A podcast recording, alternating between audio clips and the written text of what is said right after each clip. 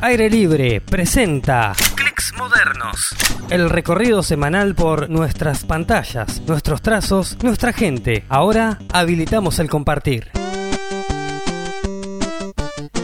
En los clics de esta semana conocemos en profundidad a Santiago Rosado, dibujante, historietista e ilustrador en general. Nos cuenta sobre sus inicios, su formación, su estilo de dibujo y sus trabajos publicados. Siempre me gustó dibujar de todo, todo lo que sea dibujo, pintar.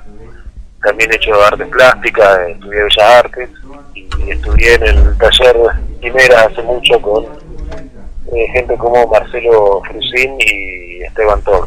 También hice algo de dibujos animados eh, en algunos intentos, en algunos intentos de, de trabajar de eso, digamos, aprendí animación clásica en el taller de Animatoons y luego con eh, Walter Formero, ilustrador que ahora hace muchos retratos, bueno. Em, a mí, bueno, el dibujo de, nunca vi de eso, simplemente lo hago eh, no lo no por hobby o por gusto sino porque bueno las cosas se vieron así yo eh, soy de esos que bueno tienen su trabajo para subsistir y la otra mitad del día bueno se dedican a dibujar y como a, difundir nuestro nuestro trabajo. En, el caso de a mí el dibujo animado bueno me sirvió bastante muchísimo para darle más flexibilidad a mi dibujo porque me gustó mucho eh, yo hago una historieta un tanto humorística digo. A ver, eh, digamos yo lo que leía de chico era revista Humor, Asterix el Galo, Condorito, ese tipo de cómics, o sea, no era esos que te leen superhéroes, eh, el hombre araña, cosas de Estados Unidos, poco y nada, eso lo fui viendo después. Eh, entonces yo cuando escribo, cuando cuento historias, me salen historias así chistosas, humor negro, y, y esto, bueno, lo lo, muestro en un cómic que se llama Gutiérrez. Mi, mi historieta se llama Gutiérrez, Historia de Amor y Flexibilización. Estas historias eh, son historias, bueno, costumbristas y de acá a la vuelta. Historias de Gutiérrez se llama así porque, como decir, un Juan Pérez eh, es uno como cualquiera de nosotros. Laburante, separado con un hijo, que sobrevive como puede y que, bueno, que obviamente que vive acá en Rosario y que no pega una, ¿entendés? y con cierta influencia de Condorito. Yo, no sé si habrás visto en mis cómics, eh, eh, las portadas tienen eh, son de naranja y negro, como que es una ilusión a Condorito, que fue lo que no es lo que más, no, soy fan de Condorito, pero sí encontré como Condorito es algo que me llama la atención porque es un personaje colectivo, digamos, o sea, si, fíjate con Dorito en cada chiste tiene una profesión distinta, unas, eh, hasta vive en distintas épocas, eh, a veces está con la novia, a veces está soltero, y, y bueno, yo he estado en Chile, he viajado mucho en Chile y eh, ahí descubrí que Condorito es el chileno típico, o sea, no, no es uno en particular, sino que los autores te muestran cómo es la gente allá, cómo es el chileno y yo dije, ¿por qué no hacer algo así similar eh, con Gutiérrez? Que Gutiérrez no es, eh, bueno, obviamente cambia de trabajo cada rato porque, eh, bueno, vivió, vive la época, yo soy de, la flexibilización laboral de los 90, donde había que laburar cualquier cosa y si, tenías el, y agradecer que tenías trabajo.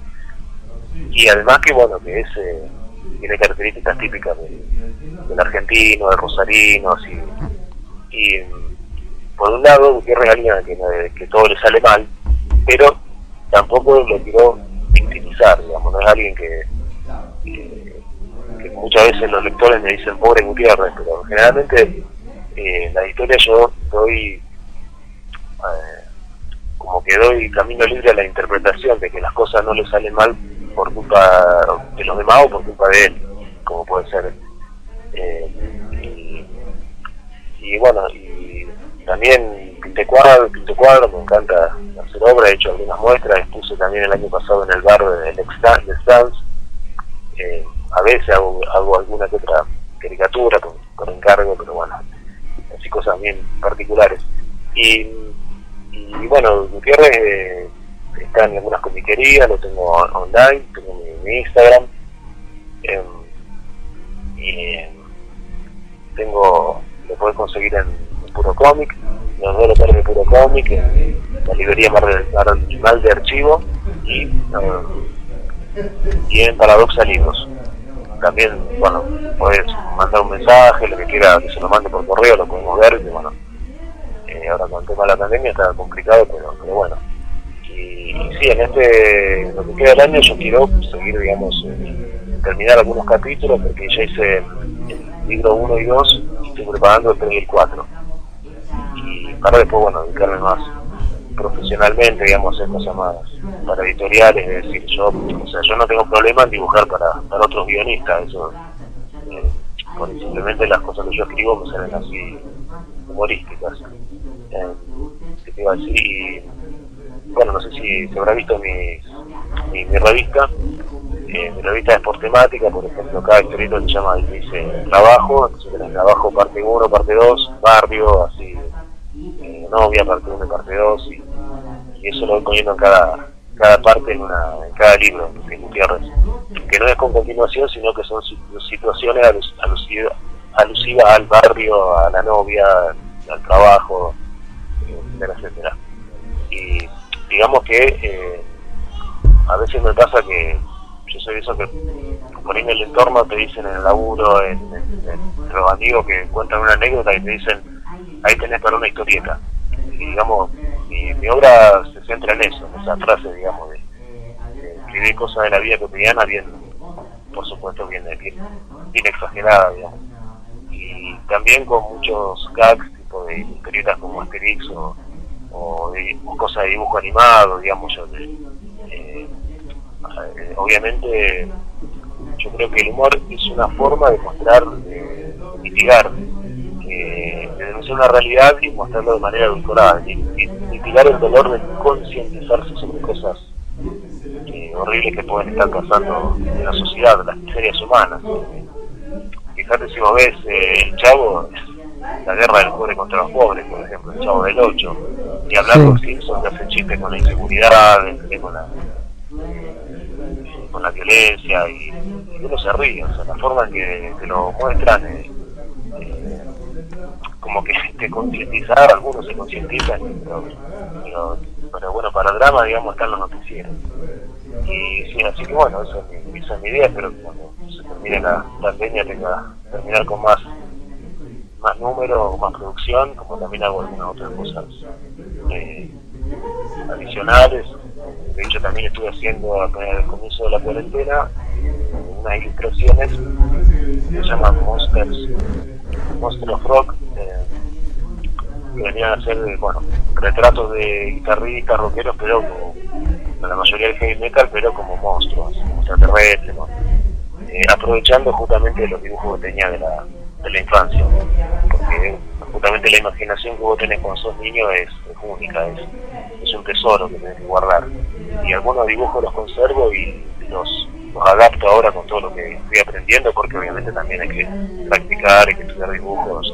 Y bueno, también soy miembro de la Asociación de Dibujantes Argentinos, eh, el ADA, que es como un, gremio de dibujantes que tiene sus en cada ciudad, ahora estamos en el ADA, Rosario, no decimos entre muchas otras cosas de jornada de dibujo en. Mi dirección, correo electrónico es santiardo.com. De Santiago, Santiardo, ARDO. Y después mi, mi blog todavía está, bueno, se llama historietas de santiago.blogspot.com. Eh, hay otro que es Ilustraciones de Santiago, blogspot.com, pero bueno, esos trabajos los estoy volcando ahora en Instagram. en mi Instagram se llama Santiago Rosado 57. Todo lo que ves en los medios, tus series y películas favoritas, publicidades, documentales, programas de TV, son fruto de nuestro trabajo. Nuestros esfuerzos despiertan sonrisas y emociones profundas. Nos hacen conocer mundos desconocidos y nos entretienen. chicos! Guionista, jefe de peinado. Maquilladora, jefa de producción. Segundo de cámara. Directora de arte. Asistente de locaciones. Ambientador. Actriz. Jefe de locaciones. Foquista. Reflectorista. Directora de fotografía. Ayudante de arte. Jefa de eléctricos. Proveedor HD. Proveedor de equipos. Asistente de arte. Remisero. Directora de casting. Operador de generador. Asistente de producción. Sonidista. Master. Editor de ambientes y efectos. Productora de arte. dirección. Continuista. Somos los trabajadores de los medios audiovisuales, los que no se escuchan ni se ven. Somos miles y miles de familias. Y la emergencia COVID-19 nos afecta profundamente, dejándonos sin el sustento diario, ya que somos trabajadores de continuo. Esto quiere decir que si no trabajamos, No tenemos ingresos. Y se estima que nuestra industria, Estará entre las últimas en reactivarse. más del 90%, No estamos contemplados En ninguna de las ayudas que otorga el Estado. no es un juego. No es un pasatiempo. no somos trabajadores independientes.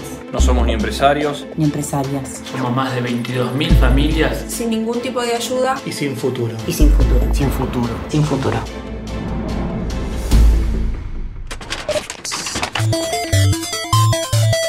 Estás haciendo algo nuevo.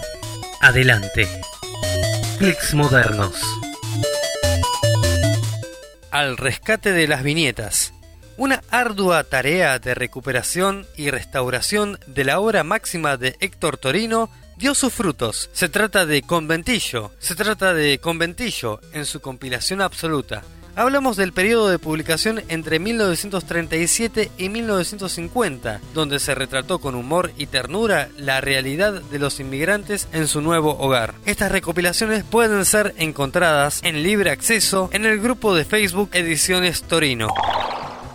Recuperando historias. El 26 de junio se conmemoraron 40 años de la quema de 24 toneladas de libros del Centro Editor de América Latina durante la última dictadura cívico-militar. En este marco, Radio Futura eligió este día para sacar a la luz el ciclo audiovisual Un libro ocupa mucho espacio. El mismo consta de 16 entrevistas que recuperan historias de prohibiciones y resistencias a través de conversaciones con escritores, intelectuales, lectores e investigadores. Este estreno busca mantener viva la memoria y reivindicar el trabajo del editor Boris Spivakov y el proyecto del CEAL, que con el lema Más libros para más, llevó colecciones a las casas de los rincones más remotos de nuestro país. Martina Dominela, una de las realizadoras del proyecto, nos cuenta más. Se van a poder ver los primeros tres capítulos de este ciclo de entrevistas. Un libro ocupa mucho espacio.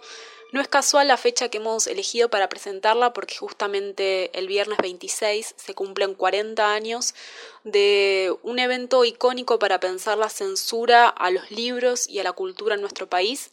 Se cumplen 40 años de la quema de 24 toneladas de libros que eran del Centro Editor de América Latina. Esto fue en el marco de la última dictadura cívico-militar y buscó clausurar los relatos, las ideologías que habitaban las páginas de esos libros. Así que vemos muy especial poder presentar este material en esta fecha y también creemos que es un aporte desde un medio popular como Radio Futura y como su productora Los Otros Mundos para poder contar y reconstruir lo que es la historia del pasado reciente de nuestro país y de nuestro continente. Clics modernos. Continuamos en Clics Modernos y ahora lo tenemos a Mumo Oviedo, comediante desde hace bastante, actor. Muchos lo conocen por El Rock de los Fachos, pero la verdad que hizo muchas más cosas y ahora vamos a hablar un poco de todo lo que hizo y lo que tiene en planes hacer. Mumo, ¿cómo estás llevando estos días de aislamiento social? Y estos días de aislamiento, eh, la verdad que me ha pasado de todo. Este, arrancamos el año este, eh, con, con- Lala Brillo, teníamos un evento en el que nos cruzamos una astróloga, donde nosotros nos, nos dijo que nos iba a partir del 7 de marzo que iba a ser pum para arriba. Y, y bueno, nosotros veníamos esperando que el 7 de marzo todo sea pum para arriba, el pum para arriba. Yo el 7 de marzo me quebré una pierna. Así arranqué el 7 de marzo. Después de la semana ya se suspendieron las funciones, todo, se, se arranca la cuarentena y nos ha pasado de todo en la vida. Así que bastante intenso todo. No es una cuarentena relajada la mía, no es que estoy en casa. En un primer momento sí, pintando algunas cositas, pero no, no, estoy haciendo muchas, muchas actividades. Este, así que bastante agitada la cosa. Por lo menos aprovechaste para que el hueso selle bien y hacer el reposo. Sí, sí, este, pues de alguna manera también los, los kinesiólogos este, del centenario que donde me estaba atendiendo este, estaban trabajando por la cuarentena, así que medio que tuve que hacer la recuperación por mi propia cuenta. Me fueron pasando algunos ejercicios, este, amigos, conocidos, me decían, haz esto, haz esto, y ahora ya estoy, sí, la verdad que impecable, aparte, viste que como se nos, nos se suspendieron todas las funciones de teatro, arrancamos con esa venta de empanada loca y entonces estoy repartiendo la bicicleta y por ahí me voy en la bici de zona sur a zona norte, así que la pierna ya está impecable, entrenada. Habíamos empezado el año y estábamos atentos a lo que estaba haciendo y apareció Tom Gunn. ¿Cómo fue esta experiencia?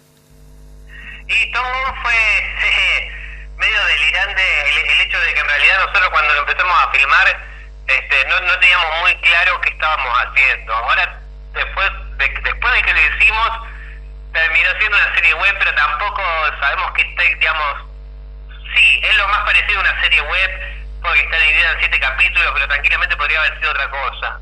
A mí me invita Hernán Dureto, que uno de los chicos que, estaba, digamos, en la parte de producción, de texto. Este, un día me cuenta la idea, pero la idea en su momento cuando me convocan era hacer videos para difundir por WhatsApp. Este, hacer tipo de sketch que se, que se compartan así, y eran videos sueltos, no eran capítulos, no era una serie, y nada de eso. Después, bueno, nada, se empezó a grabar y a medida que íbamos grabando, se iba avanzando en una historia y, terminó siendo eso, una serie de siete capítulos, este, un primer capítulo que creo que dura 27 minutos, después los otros ya son este, más pequeños, de siete minutos por ahí. Pero nada, la verdad que con un trabajo que de, una calidad este, importante y la repercusión que tuvieron con estos capítulos. Además, déjame decirte, estuve viendo y mansos cameos conseguiste para la serie. Sí, sí, sí, la verdad que también parte de, de, la idea era aprovechar, este, hacer que el personaje sea un músico, siendo de que el director, Diego de Bruno, bueno, es fotógrafo y, y labura haciendo fotos para muchas bandas y entonces a, su vez tiene muchos contactos de, músicos y la idea siempre era que, ellos puedan participar. Pero después, aparte de músicos, este, que están, poner el mono de Capanga, está Euge y Charlie de Mamita Peyote, está Fabián Gallardo, Coqui de Bernardi, varios músicos que han pasado, pero después también está Sonia Marchesi, el del noticiero, Juan Junco, este, varias figuras así rosaridas que se han ido apareciendo y, una de las que quizás trajo más repercusión y que más nos sorprendió, pues, pero porque fue una repercusión, digamos, a nivel internacional, fue la de Patón Guzmán, que obviamente le está este, jugando al fútbol en México, apenas salió, digamos, la noticia salió en los medios digitales de México y la gente nos escribía a nosotros como diciendo, esto se va a poder ver en México, ¿en dónde se ve? Y eso sí fue como una cosa medio loca para nosotros. Y se pudo ver en México nomás. Y acá en Rosario, donde nos estén escuchando, ¿dónde podemos verlo? Y la buscan en YouTube, entran, ponen Tom Non, la serie 2019, y al toque pueden ver los, los siete capítulos uno detrás del otro, que si los ve de corrido, te digo que debe durar una hora y media, dos horas, con toda la furia, así que te lo puedes ver de un tirón. A la distancia, ¿cómo ves el rock de los fachos? Ya terminó un gobierno que dejó bastante tela para cortar y bastante materia prima para los fachos. Ahora en esta nueva etapa, ¿cómo la tienen vista? ¿Cómo tienen pensado seguir? Y también lo que te deja haber hecho tantos videos sobre, sobre bueno, la crítica a cómo se estuvo manejando el país y la sociedad también.